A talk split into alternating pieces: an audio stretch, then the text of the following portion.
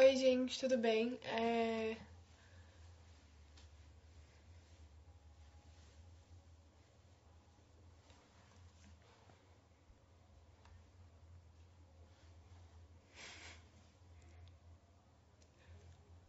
Oi, gente, tudo bem? É, Sejam bem-vindos à primeira live da New Vision. E eu vou convidar agora o professor Daniel Capella. E vocês estão conseguindo me ouvir bem? Tudo certinho? Oi, Drica. Professor, Oi, tudo bem? tudo bem? Tudo ótimo. E você? Obrigado, New Vision, pelo convite. Muito bom estar aqui. Imagina, é uma honra, professor, ter você aqui. Digo mesmo, vocês me proporcionam um espaço bem bacana. É, olha, eu digo mesmo, não, digo que é uma honra para mim estar com vocês. É muito bom, professor, receber você aqui. Depois de, desses três, desses dois, na verdade, né, anos aí com a gente, é uma honra ter você aqui, né, fazendo parte do nosso TCC, da nossa live. A primeira live da New Vision. E daqui a pouco eu já explico melhor como vai ser esse esquema das lives. E já começaram com tudo, né? Já num, num, em pleno cenário de pandemia, com todas as complicações, mas já entraram para valer na comunicação. Só tenho é, que ressaltar aqui o meu orgulho em relação a esse trabalho, a tudo que tem sido construído por vocês num curto espaço de tempo e com tantas dificuldades, né? Parabéns. Obrigada, professor. Eu agradeço aqui em nome da New Vision. E acho que já pode começar. Você acha que já pode começar ou espera mais um pouquinho? Vocês fiquem à vontade, eu estou à inteira disposição de vocês. Tá bom, então é, acho que vamos dar uma começadinha assim. Eu vou começar me introduzindo. É, eu sou a Júlia, né? Para quem não sabe, Júlia Figueiró. Eu faço parte aqui da New Vision. Eu sou do design é, dessa equipe de nove integrantes, essa equipe maravilhosa, que eu tenho todo o prazer de falar que eu faço parte da New Vision e é, uma, é um trabalho, um projeto que só me dá orgulho e a cada dia que passa eu estou mais grata de fazer parte dele. É, e agora eu queria que você, professor, desse uma breve introduzida sobre você, só uma, assim, para se situar. Tá certo. Bom, sou o professor Daniel Capella, é... sou professor da ETEC Martin Luther King, professor de ensino médio e técnico, né, do, do técnico em administração. Sou orientador desse trabalho, né, da New Vision, junto com a professora Heloísa Lages. É um trabalho que nós começamos em fevereiro, com o início das aulas. Então, tudo isso que a gente vê em relação ao trabalho, tanto da New Vision quanto dos outros três grupos da turma, é resultado de seis meses né, de planejamento, de discussões, de construções, e por isso que esses trabalhos resultam em coisas tão lindas, tão bacanas, tão competentes. Né? É, digo que é uma oportunidade muito bacana de conversar com vocês sobre essa temática. Aproveito para dizer que é a primeira vez que eu converso abertamente sobre essa questão com, com tantas pessoas, pessoas que eu não tenho é, tanta intimidade, tanta proximidade, embora nós tenhamos né, bastante proximidade até a pandemia, era todo mundo junto e misturado ali na sala de aula. Essa turma da Júlia é uma turma muito especial, uma turma assim que eu tenho um carinho enorme, imenso, uma turma que a gente vem trabalhando desde o primeiro ano, três anos aí de trabalho juntos, então eu tenho um carinho especial, mas é a primeira vez que eu converso sobre a questão né, da, da, da, da homossexualidade, é, de tudo que a, o grupo LGBTQIA AI mais representa. É, desculpa, estou um pouco nervoso, essa semana foi um pouco intensa para mim. Quem me conhece sabe. Mas é a primeira vez que eu converso assim abertamente sobre essas questões. Acho importante essa conversa. Converso muito sobre essas questões com as pessoas que me são próximas, com os meus amigos, às vezes alguns alunos, nós conversamos sobre essas questões com o meu namorado, com o Wagner, com o meu namorado, o Wagner. É, a gente conversa bastante sobre isso, tem acompanhado muito. Eita, gente, acho que teve um probleminha aqui. Peraí, acho que deve ter tido um problema na conexão do professor. Eu vou chamar ele de novo. Perdão, gente, problemas técnicos. Oi, acho que caiu. eu, não, eu, pra ser, pra ser, eu, eu, sou amador nesse processo de live. A primeira live que eu fiz foi há uns 15 dias atrás, umas três semanas com a Elo, que ela fazia várias lives com o Cleuer. Aí eu fiquei com invejinha, fiz uma live também. É, mas então, voltando ao que a gente estava conversando, eu acho muito importante falar sobre isso. Digo desde já, humildemente, que eu não sou é, uma grande autoridade, uma pessoa que, que é extremamente especializada nessas questões.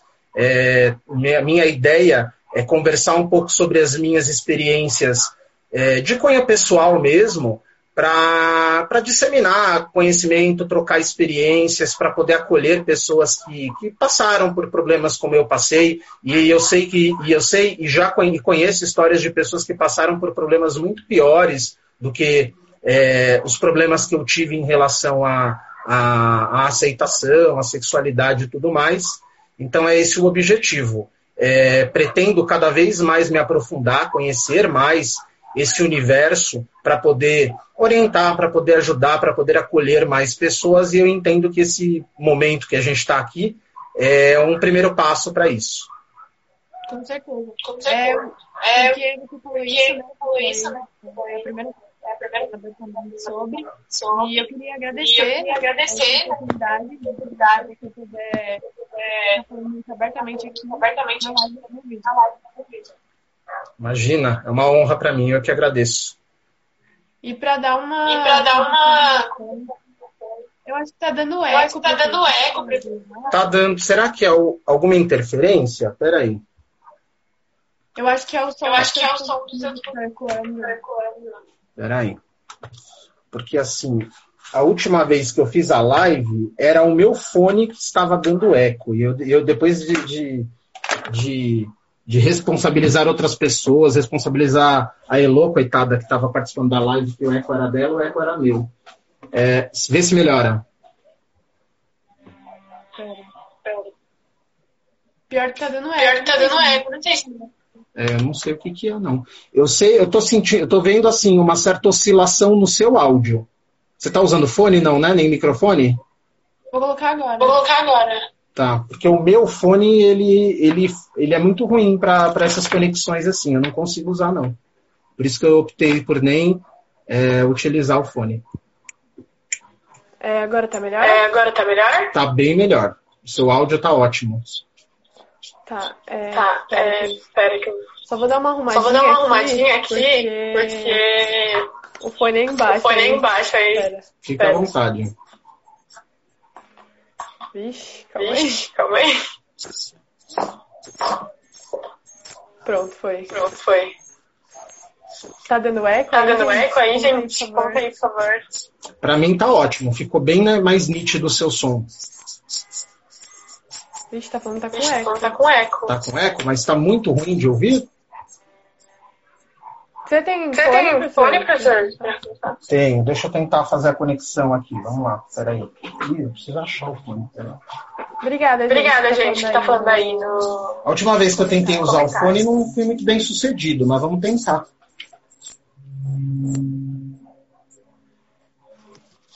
Vamos ver. Ainda tá? Ainda Será tá? tá Será que tá bom? Vixe, tá Deixa eu ver. Tá me ouvindo? Eu tô conseguindo ouvir. Tá com eco ainda, pessoal? Aqui não tá mais, eu não sei. Gente, conta aí se tá com eco, se não tá. Melhorou. Stella falou que melhorou. Melhorou. Stella, por favor. Não, tá com eco. Mas dá para entender? Dá para ouvir o que eu tô falando? É, se dá para entender, porque nós ainda não estamos sendo patrocinados, né? A hora que a gente for patrocinado, nós vamos ter um estúdio. New Vision tá vai ter um estúdio. É.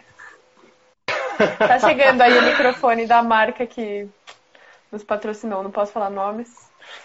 Ah, brincadeira, ah. brincadeira. Ai, eita, caiu. Nossa, caiu aqui, calma. Eita, nós. Dá para entender. Vai. Então é... vamos, vamos seguindo. Então, é, continuando, eu vou dar uma contextualizada, né, nesse, uma contextualizada histórica no, no que, como surgiu, né, o orgulho LGBT. E eu vou começar é, dizendo que na década de 60, é, nos Estados Unidos, é bom a gente pensar, né, na época, que era que a legislação era muito punitiva com as pessoas LGBT, ela era uma, assim, legislação que não permitia a expressão dessas pessoas, é, elas serem quem elas eram. E existia um bar que se chamava Stonewall Inn, que era um bar para essas pessoas do meio LGBT, para elas se divertirem, cantarem, dançarem, enfim, era, um, era uma festa para essas pessoas se divertirem. E diari... quer dizer, diariamente não, né? Quando ocorriam essas festas, que geralmente eram é, de noite, nos finais de semana, a polícia sempre ia bater, sempre ia reprimir essa festa, né? É, querer desligar tudo, querer que acabasse, porque como eu disse, a, legisla a legislação, perdão, ela era muito punitivista com essas pessoas do meio LGBT e teve um, um dia, foi dia 28 de, de, dia 28 de junho de 1969, onde a polícia ela bateu para fazer uma repressão né, com essas pessoas que estavam lá é, se divertindo. E aí esse, esse pessoal ele se juntou para atacar de volta, é, atacar esses policiais que estavam querendo reprimir esse grupo de pessoas, é, pessoas marginalizadas que só estavam ali para se divertir. E aí esse dia, né, dia, 20, dia 28 de junho de 1969, ele ficou bem conhecido, ficou gerou uma grande repercussão. É, e aí, um ano depois, né, dia 28 de junho de 1970, ocorreu a primeira parada é, LGBT no estado, ou no estado não, nos Estados Unidos. E na verdade não foi uma parada muito grande, mas foi o que chamam de embrião dessa de todo esse movimento, né, de tudo isso.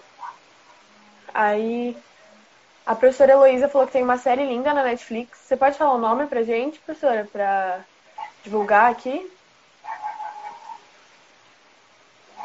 Eu sei que tem um filme que fala exatamente desse evento, uh, e tem uma série que fala a respeito, que é uma série chamada Pose, mas eu, eu não, não, me lembro ah, se ela sim. fala exatamente desse, desse evento. É, mas ela fala dessa temática e dessa luta, né? Eu nunca, eu nunca assisti Pose, mas eu já vi bastante gente falando mas... e comentando muito bem dessa série. A Elo vai trazer o nome exatamente, porque Heloísa é super rápida com as informações, né? Verdade, Drica, foram anos muito rígidos, muito complicados, né? Para muita, muita gente, mas é bom ver que, né, hoje em dia tá tudo bem, quer dizer, né? Tá melhorando. Ah, o Wagner tá dizendo que o nome do filme é Stonewall. Stonewall, é, Stonewall. É, foi o... É, bem, é, é o nome da, da, da, da, boate, né? Do, Sim. Do, do, é, do lugar onde os eventos aconteciam. Sim, Isso. É... é muito legal esse filme. Inclusive, esse filme foi o Wagner que me apresentou. Porque eu era muito alheio a essas questões, assim, não por não por não achar importante, mas por nunca ter conhecido. Então, às vezes, a, ignorância, é, a, a, o fato de você não conhecer um determinado fato, é, faz com que você não valorize ele. Sim. E o Wagner foi uma das pessoas assim que mais contribuíram nesse sentido para me, ensinar, para me mostrar a, a, importância dessas coisas, dessas questões, a importância desse grupo que luta até hoje para que muitas coisas aconteçam. Né? Aproveitando o ensejo, eu por muitas vezes é, fui doador de sangue e eu precisei omitir a minha homossexualidade para que eu pudesse fazer a doação de sangue.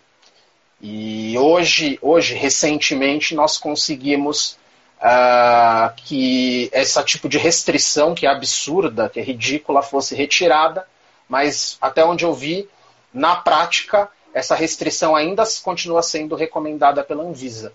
Então, são muitas as batalhas que estão por detrás é, desses símbolos, né, como a, a, a Rainbow Flag, né, a bandeira, é, a parada, são muitas outras lutas que vão além daquelas da, da impressão que muitas pessoas têm da, da, bandeira e dos eventos. São muitas outras questões que estão envolvidas.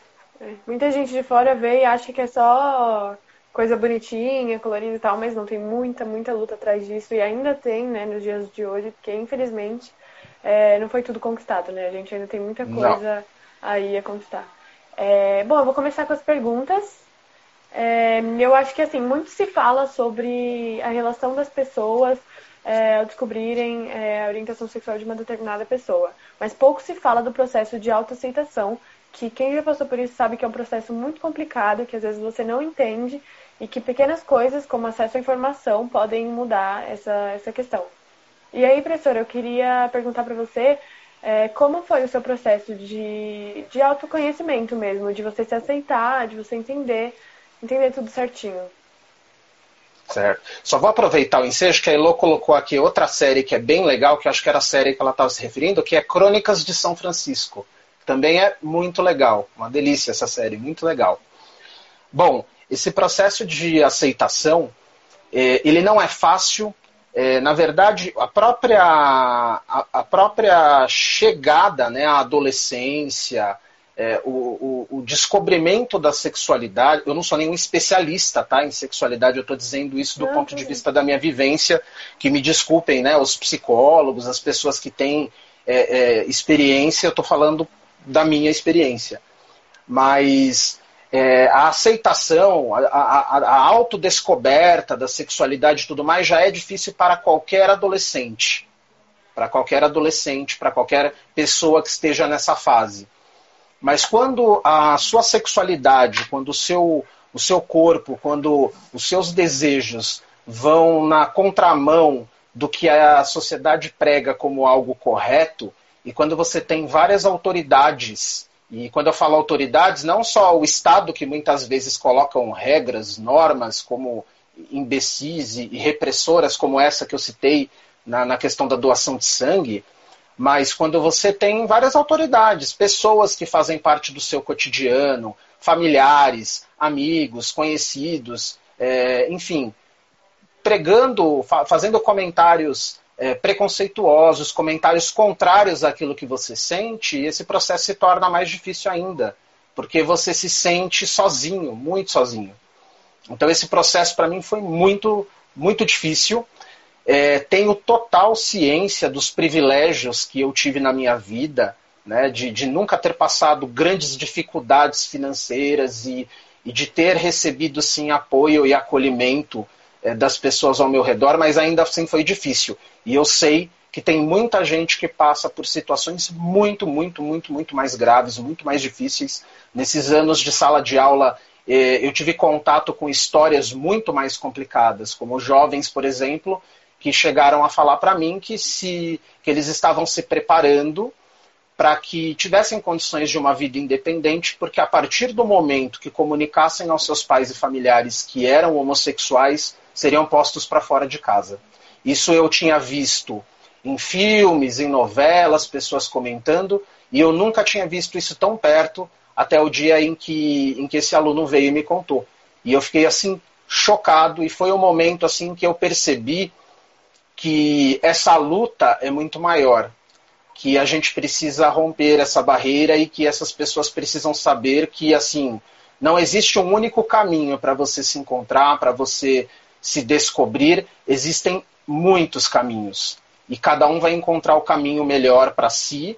E a melhor forma de você encontrar o caminho é justamente conversar com as pessoas, conversar com seus colegas, com seus amigos. Muitas vezes é, a gente acha que não vai encontrar acolhimento é, com os familiares e com os amigos, mas você encontra. A, a primeiro medo que nós temos é o medo da rejeição mesmo, é o primeiro medo que vem.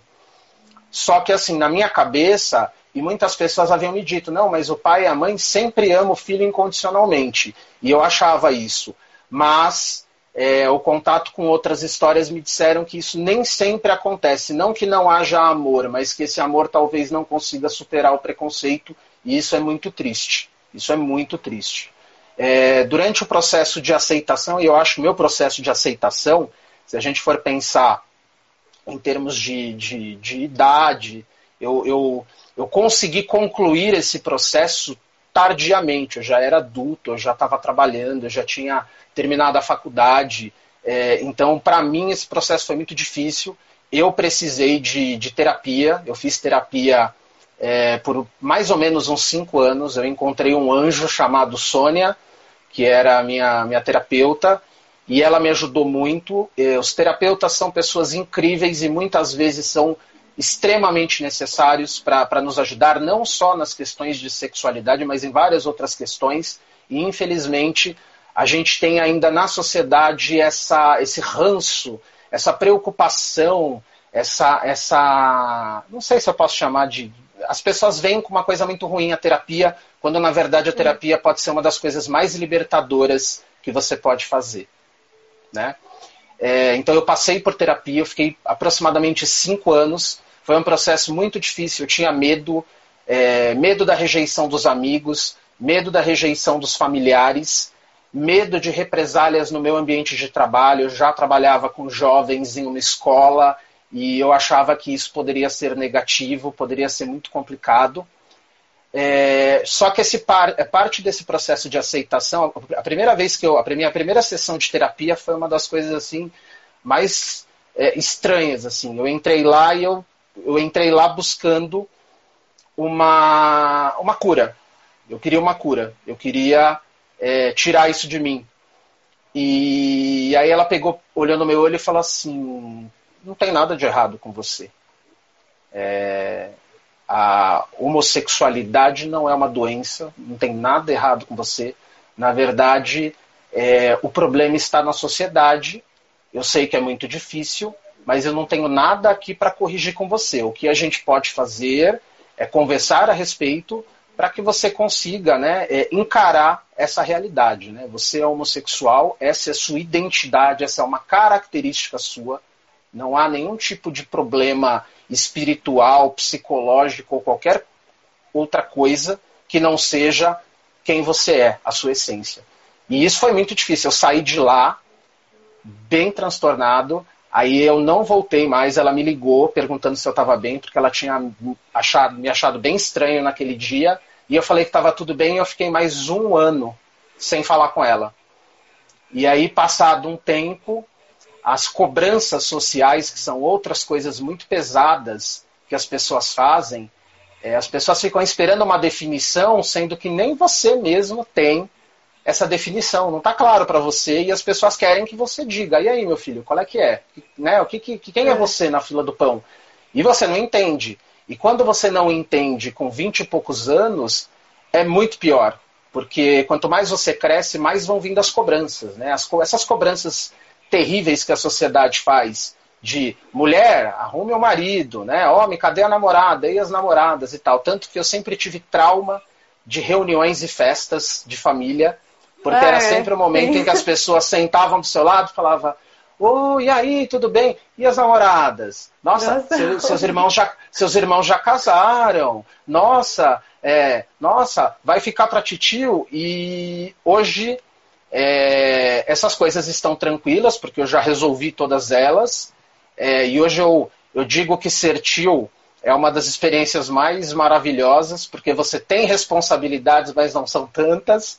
E, e é claro que não, não digo que, que eu não queira ser pai um dia, existe a possibilidade. Claro que vai ser uma outra luta, porque não é a mesma coisa né, ser é. pai, ser um pai heterossexual e um pai homossexual. Mas é, faz parte da luta.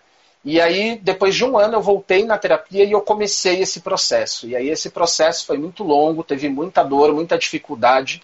E uma das primeiras coisas que eu quis fazer foi contar para minha mãe, porque o que uma das coisas que quem é homossexual sabe e aprende desde cedo é que existem pessoas muito cruéis. Existem pessoas que são um tanto quanto sádicas, existe um certo prazer em constranger em algumas pessoas. Né? Algumas pessoas fazem isso por pura maldade, algumas pessoas fazem isso porque não entendem é, que aquilo não está resolvido para você. Qualquer questão que não esteja resolvida para você é, vai ser difícil. Qualquer questão que não esteja resolvida para você vai ser muito difícil de você conversar sobre isso. Algumas pessoas cometem deslizes, às vezes faz uma brincadeira e te chateia e ela nem percebe, mas existem pessoas que são sádicas e que se alimentam do constrangimento mesmo e da humilhação. E eu queria que a minha mãe fosse a primeira pessoa que ouvisse isso de mim. E eu contei e ela ficou assim, um pouco. É, to, é, toda mãe, eu, eu, concordo com isso, que é coisa, é uma coisa que todo mundo fala, não tem nenhum tipo de fundamento científico e tal, mas assim, toda mãe sabe, né? Toda mãe sabe que seu filho é diferente. Ela, ela, ela reagiu melhor do que eu imaginava. Ela me acolheu, ela deixou claro todo o amor incondicional que ela tem por mim. Mas uma das coisas que sempre a preocupou, e às vezes até preocupa, principalmente quando a gente vai viajar, eu e o Wagner, é o medo da violência, é o medo da, da intolerância das pessoas. E esse é um medo que nós vamos conviver ainda por muito tempo, e são esforços que vão além do, dos nossos. A gente precisa de políticas, a gente precisa de legislação, mas eu acho que bate-papo como esse é muito importante para conscientizar as pessoas do tamanho da violência que às vezes elas podem colaborar, não por, por, por praticar, porque muitas pessoas não praticam diretamente, mas o seu silêncio também é uma violência. Quando você vê alguém sendo constrangido e não faz nada, não acolhe, você está sendo conivente, né? E um outro fato que eu acho que seria importante também falar a respeito da minha aceitação é a minha aceitação também, ela é, chegou um tempo na terapia que a coisa estava meio estável, sabe? Eu sabia que eu tinha que ir adiante. É, ela já tinha assim me, me ajudado a entender que eu precisava ir adiante, que eu precisava tomar passos, mas eu não ia, porque eu sentia que alguma coisa me prendia. E, e aí ela chegou e falou assim, mas qual que é o seu medo, né? O que que é? E aí eu falei para ela, ah, mas eu vou, vou contar para as pessoas e as pessoas, como que as pessoas vão reagir? Ela falou assim, mas Daniel, você não precisa fazer uma coletiva de imprensa para contar para as pessoas que você é gay. Você não precisa fazer uma coletiva, você não precisa fazer uma nota no jornal, uma nota pública, um esclarecimento. Você, isso é a sua intimidade, é a sua vida. Você não deve satisfação para ninguém. Você pode contar, você pode confidenciar isso para as pessoas que são próximas, mas isso é uma questão sua e só sua. Né? E isso me deu uma tranquilidade. E aí, uma vez, aconteceu de um fato assim que foi super traumático para mim, mas por outro lado muito libertador, que eu fui exposto num grupo de trabalho. Então tinha alguns colegas de trabalho num grupo e essas pessoas, é, eu imagino que em algum momento começaram a conversar sobre a minha vida, sobre a minha sexualidade em algum outro momento privado que eu não estava ou num outro grupo que eu não estava presente. E aí no grupo que eu estava presente, uma das pessoas foi lá e colocou assim: Daniel, você é gay? E aí eu falei, meu, como assim? A pessoa que sem noção Nossa, entrar num grupo nada. assim. E nesse grupo tinha pessoas que eu. Pessoas que eu conhecia, que eram muito minhas amigas, mas tinha pessoas que eu não tinha afinidade. Não era o tipo de pessoa que eu queria chegar e falar, oh, então, vamos sentar aqui, eu quero falar sobre minha sexualidade para você. É, e eu fiquei assim desconcertado. Aí eu peguei assim, respirei fundo, eu estava trabalhando. E aí eu falei assim, o que, que eu tenho a perder? Né? E aí eu pensei muito nisso, assim, que tipo de mensagem eu quero passar para essas pessoas? Eu vou aumentar, eu vou alimentar o sadismo delas, eu vou aumentar o gosto que eles têm pelo constrangimento, ou eu vou acabar com tudo isso, uma vez que eu sou um adulto e eu sei quem eu sou e eu sei para onde eu estou indo. E aí eu falei, sou assim, por quê?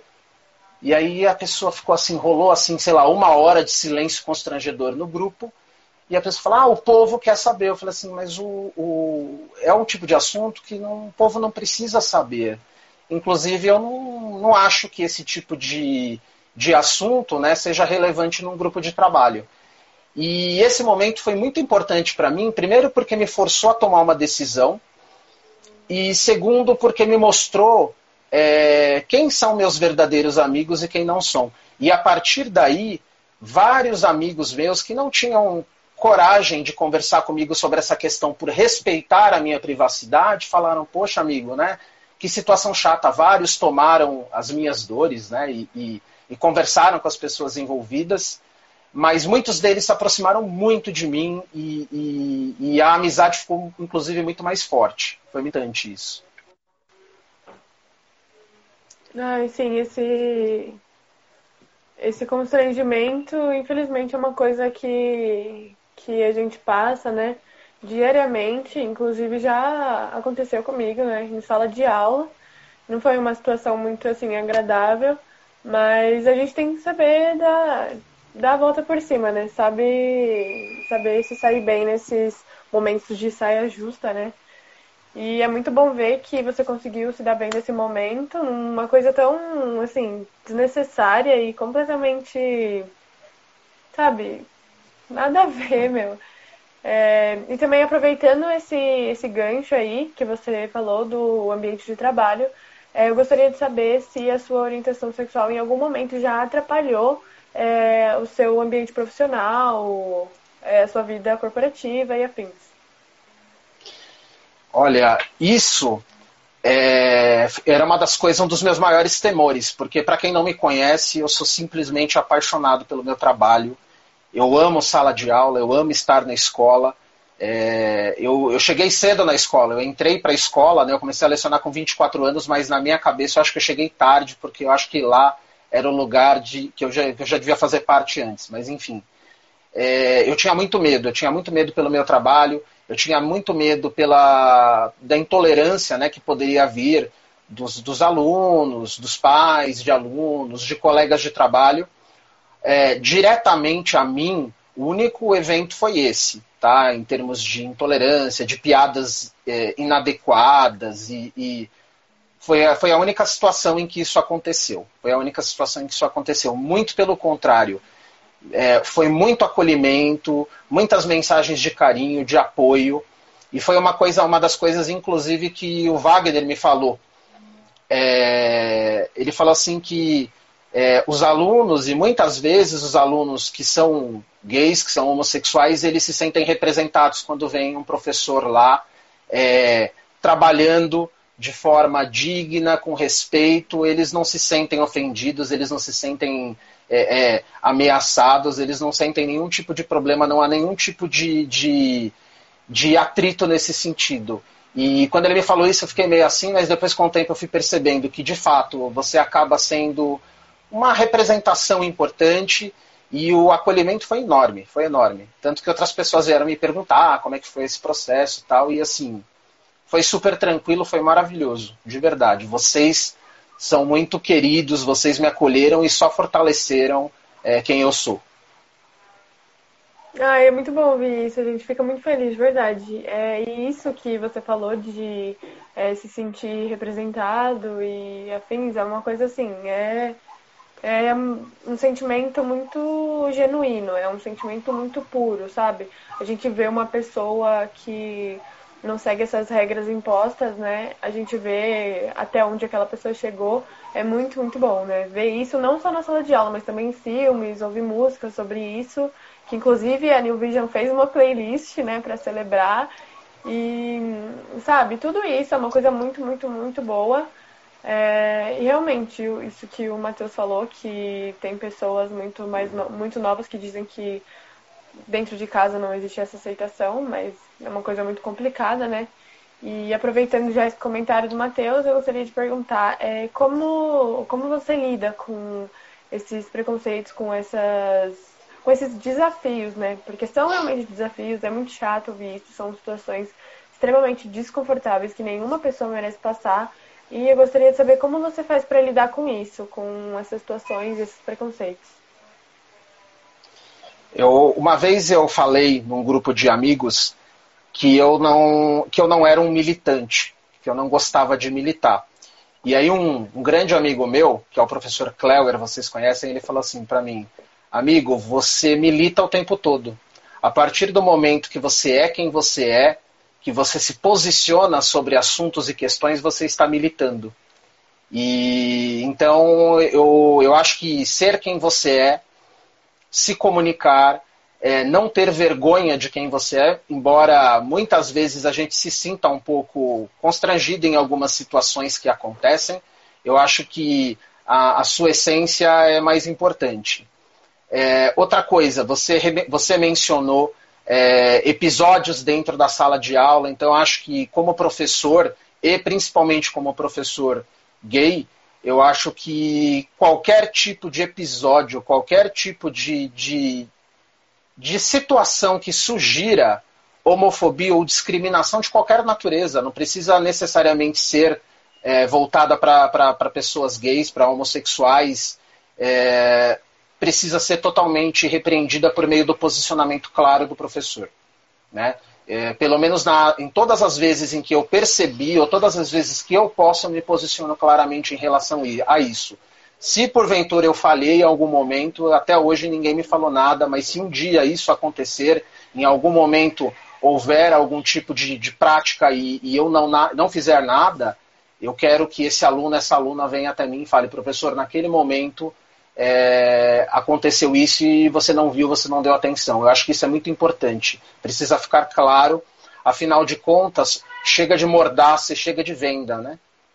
Eu acho que a gente já tem, inclusive aproveitando, né, onde eu assumo humildemente que eu não sou a pessoa que mais contribuiu para a causa, é, eu acho que a gente tem que muito é agradecer as pessoas que lá em 69 e nos episódios que antecederam que esses caras e essas caras fizeram muito pela gente, porque todas essas lutas, todas essas humilhações, todos esses rótulos, todo o sofrimento, tantas mortes, é, precisam ser assim. É, não digo vingadas, mas eu acho que a gente tem que fazer algo em respeito a essas pessoas que tanto lutaram para que a gente pudesse chegar a algumas liberdades hoje. Como essa, por exemplo, né, de estar aqui socializando, conversando sobre essa questão tão importante. Né? E um outro ponto que eu acho que atrasou muito o meu processo de aceitação, eu até esqueci de comentar, é, quando eu estava no sexto ano, na sexta série, que eu, acho que sexta série hoje é sétimo ano, alguma coisa assim. É, eu estava no intervalo, é alguma coisa assim. Eu estava no intervalo, eu acho que eu tinha 11 ou 12 anos, se eu não me engano.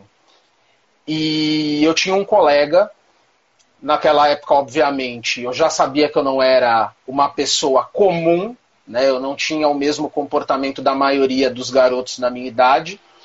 E eu tinha um amigo que, que tinha que também visivelmente era gay e embora a gente nunca tivesse conversado sobre isso, a gente simplesmente conversava sobre diversas coisas e a gente estava conversando no intervalo, no recreio, e de repente ele foi atacado por outros meninos na escola. Ele apanhou, é, chegou até, a, não sei se que chegou a quebrar um dente, mas saiu sangue da boca dele. Ele sofreu violência durante o intervalo, na sexta série. E eu, com 12 anos, eu, eu presenciei isso, né? E os agressores falavam, repetiam o tempo todo que ele era gay, que ele era viado e tal, essas, esses termos pejorativos. E eu acho que isso foi uma coisa que me traumatizou muito, muito, demais. Tanto que eu tinha tanto medo da violência que eu cheguei a me afastar dele. É uma coisa que até hoje eu me culpo. Eu, eu, eu, eu me sinto muito mal em relação a isso, porque naquela época, com 12 anos, eu a única saída que eu vi foi de preservar minha, minha, minha integridade, foi me afastar dele. E, e, isso foi muito triste. E para ser sincero, eu não lembro assim do, de como foi isso na escola, de como a escola é, resolveu essa questão, porque na época a única coisa que eu quis assumir para minha casa, eu fiquei mais ou menos uma semana sem ir para a escola, eu não queria ir para a escola. Os meus pais conversaram comigo, foram na escola e, e aí eu voltei para a escola. É, a gente se afastou, se distanciou. Até hoje eu, eu fico bem triste quando eu penso nisso, porque foi uma, uma covardia, embora eu já tenha me perdoado por essa covardia, porque eu tinha 11, 12 anos e não queria ser vítima de violência, mas eu acho que esse episódio ilustra muito o porquê quando a gente fala de, de direitos, né, direitos dos homossexuais, dos gays, é, nós falamos é, não é mimimi, não é mimimi, porque quando você tem uma característica que te torna suscetível à violência, simplesmente por você ser desse jeito, nós temos um problema. É, com certeza. Nossa, eu até fiquei chocada agora quando você contou essa história, porque, nossa, são crianças, né? Vez que ver isso tá na cabeça da criança, porque foi passado, né, a ela. E provavelmente, né, se essa pessoa não mudar a cabeça dela, vai passar para os filhos e assim por diante, né? Que é assim que o preconceito Sim. é difundido, infelizmente, até os dias de hoje. É, e é, é isso. Concordo com, completamente com isso que a Estela falou, que a criança reproduz o que escuta em casa. E eu acho que essa é a importância da gente conscientizar todo mundo, não só as pessoas, por exemplo, da minha faixa etária, mas todo mundo, porque a gente está em constante contato né, com a sociedade, a gente, querendo ou não, reproduz essas falas e propaga por aí, né? É, agora eu gostaria de, de perguntar se você tem mais alguma coisa para falar e também eu queria abrir esse momento para perguntas das pessoas que estão assistindo. É, podem ficar à vontade né, para perguntar alguma coisa. É, pode deixar aí que daí eu pergunto para o professor. Bom, eu acho que eu já falei bastante, né? Esse, esse episódio, para ser uma ideia, ele ficou enterrado na minha cabeça e eu não lembrava dele. Eu fui resgatar esse episódio na, na terapia. Né? Então, assim, não, não me lembrava disso. Eu não me lembrava disso. Mas eu, eu acho que é melhor o pessoal fazer as perguntas. A gente tem sempre muita coisa para falar, o assunto nunca esgota. Mas Sim. eu acho melhor deixar aberto aqui para o pessoal. Nossa, é isso que a Drica comentou, uma coisa muito triste, né? Infelizmente que a gente vê bastante. É a falta de. É porque assim, né? Os pais, eles são o... assim, a nossa base, né? A família é a, a base de um indivíduo. E é muito, muito triste ver quando nem a família aceita a pessoa, né? Porque se ocorrer alguma coisa na rua, é o. Assim, é, não vai ter para quem você correr, sabe? Se não sim, for a sua família, sim. se a sua família não te aceitar. É, a Beatriz ela fez sim. uma pergunta é, de como esse. Você sabe como esse colega seu tá é, hoje em dia? Se você tem alguma hum. notícia dele? Não, eu não, eu nunca mais tive contato com ele. Eu nunca mais tive contato, porque depois eu mudei de escola. Eu fiz só a. Acho que eu fiz a. É, eu fiz a sexta, aí depois eu mudei de período na escola, e aí eu fui para uma outra escola, e depois eu não tive mais contato com ele. Depois eu não tive mais contato com ele. Querendo ou não, acho que carrega até hoje, né? Isso, porque, nossa, é um trauma que requer muito esforço e muita terapia, né, para você conseguir mudar isso. Sim, é... a, a, a, violência é muito pesada, né? A violência é uma coisa muito pesada, é muito pesada. É mesmo. É, gente, pode fazer pergunta aqui nos comentários, podem ficar à vontade, que as perguntas que vocês fizerem eu vou lendo aqui e aí o professor vai respondendo, até vocês sanarem todas as suas dúvidas referentes a esse tema ou mais alguma coisa que o professor queira falar? Uma outra coisa que foi bem interessante durante o processo de aceitação, porque até então, tudo que eu assistia, todos os filmes, os, as séries e tal, você não via uma representação de um, de um homem ou de um garoto gay ou de uma menina lésbica é, que fosse uma representação assim bacana. Geralmente coisas muito estereotipadas, né? E, e, e, geralmente eram coisas que geram uma grande comoção. Haja vista todas as vezes em que a, a, a uma emissora de TV, por exemplo, foi colocar um beijo gay e gerava uma revolta, uma comoção. E aí eu me lembro que durante esse processo de aceitação eu assisti uma série, essa série até foi descontinuada, uma série muito, muito legal, é uma pena que ela tenha parado, que chama-se United States of Tara. Não sei se você já assistiu essa série. E nessa hum. série é a história de uma mãe de família que ela tem um trauma e ela tem múltiplas personalidades. E então ela, dependendo da situação, de um estresse, ela, ela revela uma, uma das personalidades, todas as personalidades.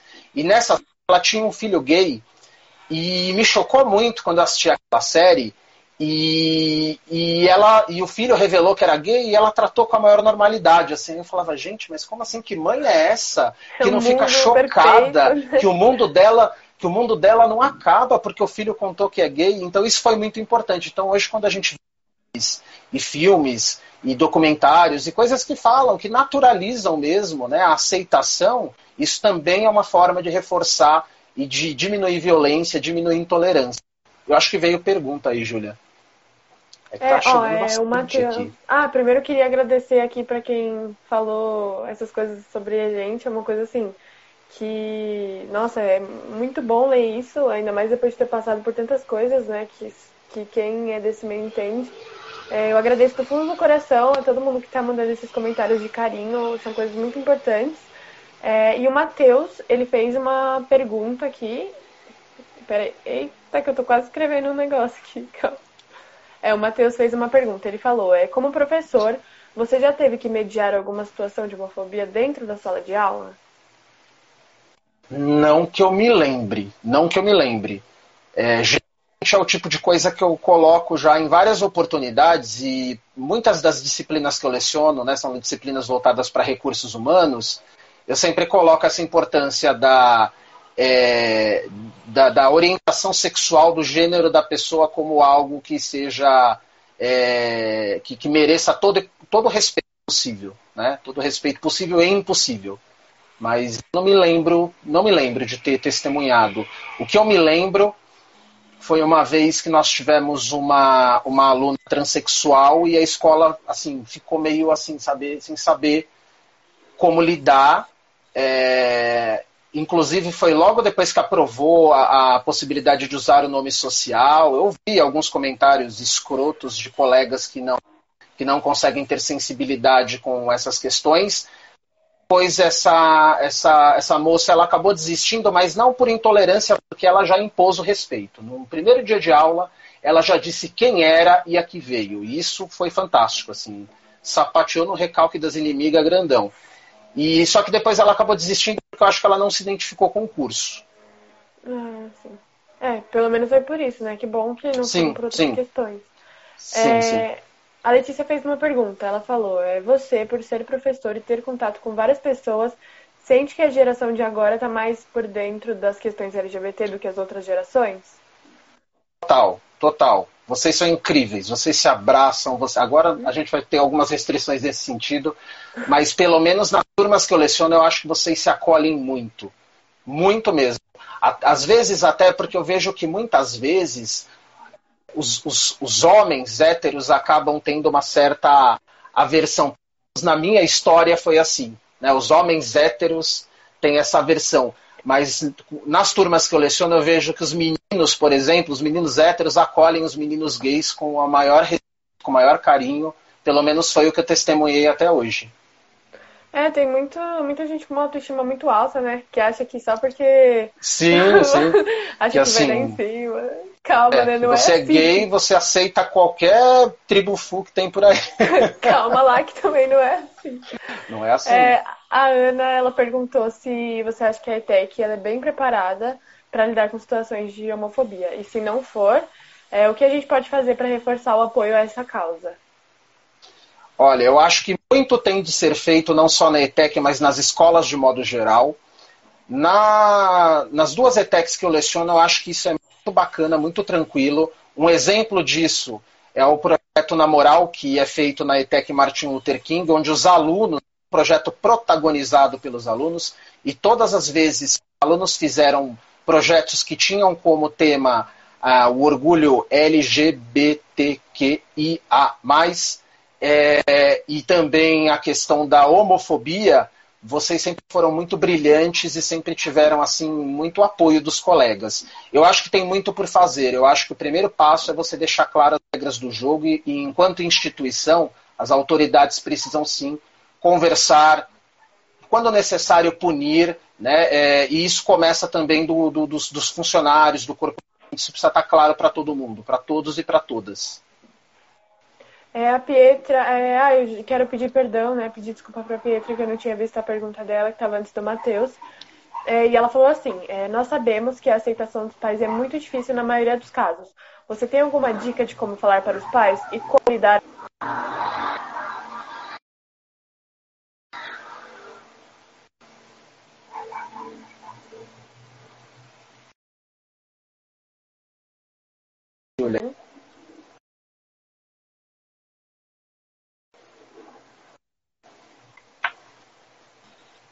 Oiê. Tra travou. Acho que você perguntou sobre a aceitação dos pais, se eu tenho alguma dica. Sim, a Pietra perguntou Não, tá cortando, tá alguma... cortando bastante. Ixi, agora tá, tá bom? Tá normal? Hum, agora sim, melhorou um pouquinho. Ó, a Estela falou que você sumiu. Será que sua conexão oscilou? Ixi, tô, tô aqui, gente, meu Deus. É, fala aí, gente, eu tô aparecendo aí pra vocês. Eu vou falar sobre a parte da pergunta que eu entendi, tá?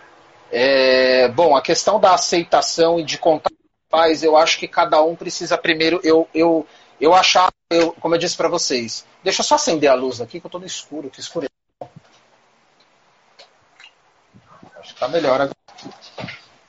É, eu achava que todo pai aceitaria, sabe? Eu tinha essa, essa, essa ilusão de que todo pai aceitaria e de todo pai receberia muito bem, mas eu sei que essa não é uma realidade para todos. Então eu acho importante que a pessoa entenda qual é o contexto dela, qual é o contexto familiar, mas é importante que ela conte, que ela converse com alguém que ela se sinta segura para ela encontrar os melhores caminhos. Né? Como eu disse para você, para mim o caminho foi é, contar direto para minha mãe, que era a primeira pessoa que eu queria que soubesse, é, e eu tive um bom resultado desse, dessa conversa.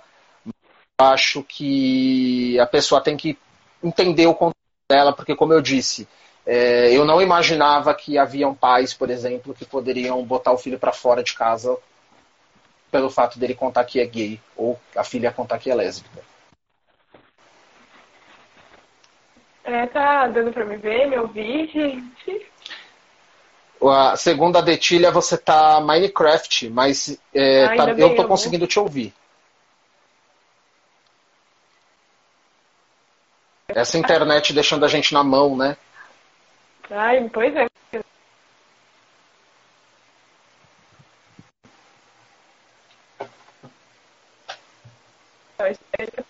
É outro problema que a gente tem aí com a. Essa tecnologia.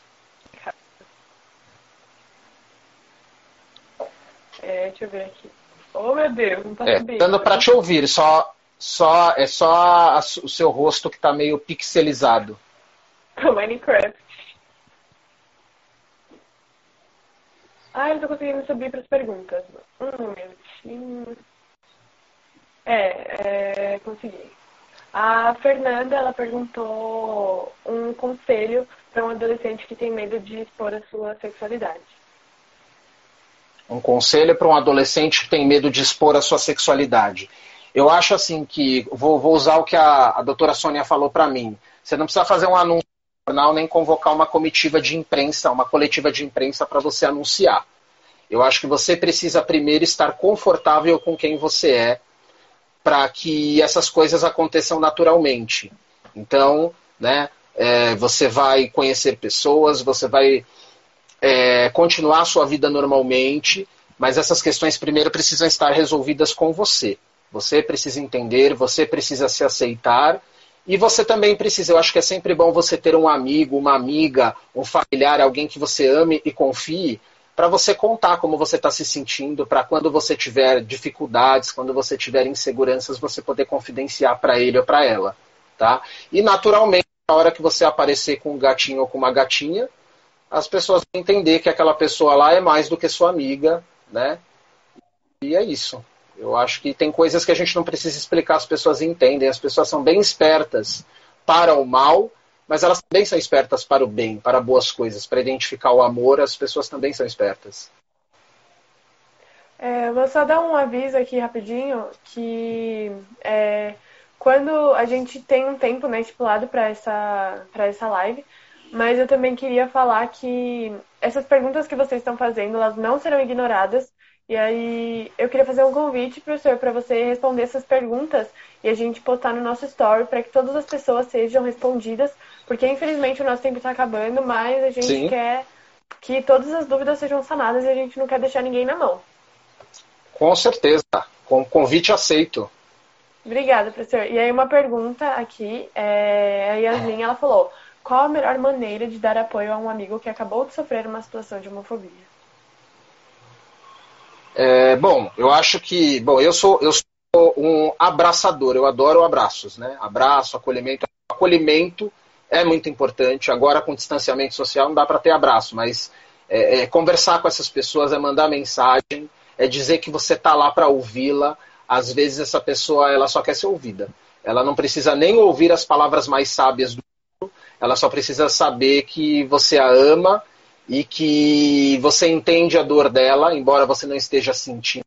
Por exemplo, eu tenho meus amigos, é, eles são pessoas que muitas vezes sentem né, a, a, a, nossa dor. Então, não à toa, as poucas situações que eu passei é, esse tipo de constrangimento, as pessoas ficaram assim indignadas e essa indignação delas é uma forma de né, É, inclusive, já teve situações assim que a, a homofobia, o comentário preconceituoso não era nem para mim, mas assim, amigos foram assim vorazes e botaram o, o, homofóbico no lugar dele, assim, fizeram ele se recolher a insignificância dele. Isso é muito importante.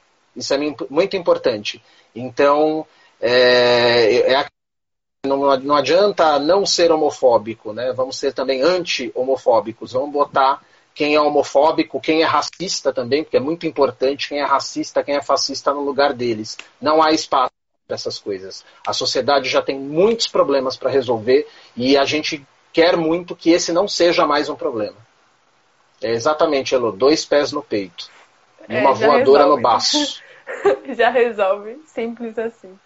É, eu queria perguntar se vocês têm mais alguma coisa para falar, mais alguma pergunta. Podem, assim, não ter medo de deixar pergunta, porque como eu falei, se alguma pergunta não for Bom, não mis... tempo de ser... Os misóginos também, é isso aí, Pri. Se alguma pergunta não. Podem perguntar aqui, porque acho que eu não vi mais nenhuma pergunta. Me perdoem se eu pulei alguma pergunta. Podem, por favor, mandar de novo. E fiquem Isso. à vontade para fazer pergunta, porque se, se acabar o tempo, eu já falei, a gente convidou o professor para responder essas perguntas em vídeo. É isso na, aí. Na nossa, aqui no Story da New Vision. É, a Heloísa fez uma pergunta assim, é, minha pergunta é se ele sente um medo, é se ele se sente com medo ou receio de entrar na sala de aula e não ser aceito por conta do preconceito. E se isso já aconteceu. E ela também disse que está com saudade de você. Ah, ela é uma linda. Essa, a Elo é uma, uma graça de menina, sempre em contato comigo. É, não tenho esse medo, mas é claro, assim, nas, isso porque aí eu volto àquilo, àquela observação da pergunta anterior. A escola, as escolas em que atuo são escolas assim bastante é, respeitosas nesse sentido, tá? As duas escolas, a Teresa também, Teresa Nunes e a Luther King. A Luther King, eu acho que a maior representação dela é a, a, as construções que vocês fazem. Vocês, por meio do, do, do namoral, vocês trabalham com essas dores da sociedade com tanto respeito, com tanto brilhantismo, com tanta competência que assim as pessoas ficam é, não há espaço para essas coisas. Comigo nunca aconteceu também porque é, eu não tenho a necessidade, e é claro que isso não é nenhum tipo de julgamento, porque cada um expressa quem é do jeito que acha que deve ser. Então, eu não chego no primeiro dia de anunciando que sou gay se ponha no seu lugar. Não que eu acho que isso seja errado, eu acho que cada um se coloca de uma forma. Mas quando a pessoa me aceita Instagram e vê, por exemplo, né, o lindo gatinho que está numa foto de rostinho colado comigo, né, que é o Vagninho que está na sala, é, então as pessoas percebem e ok. Né, essa não é uma questão é, que, que precisa ser é, primária numa relação profissional. Eu entro na sala, eu sou o professor, eu dissemino o conhecimento, eu aprendo com os meus alunos, eu ensino a eles, eles me ensinam num dado momento, às vezes vem alguma pergunta de cunho pessoal, às vezes alguém acessa a minha rede social e vê. Isso, esse é o meu posicionamento, mas eu acho que todo posicionamento é válido, acho que todo homem, toda mulher, é, todo indivíduo tem que escolher aí a melhor abordagem, a melhor maneira de ser quem é.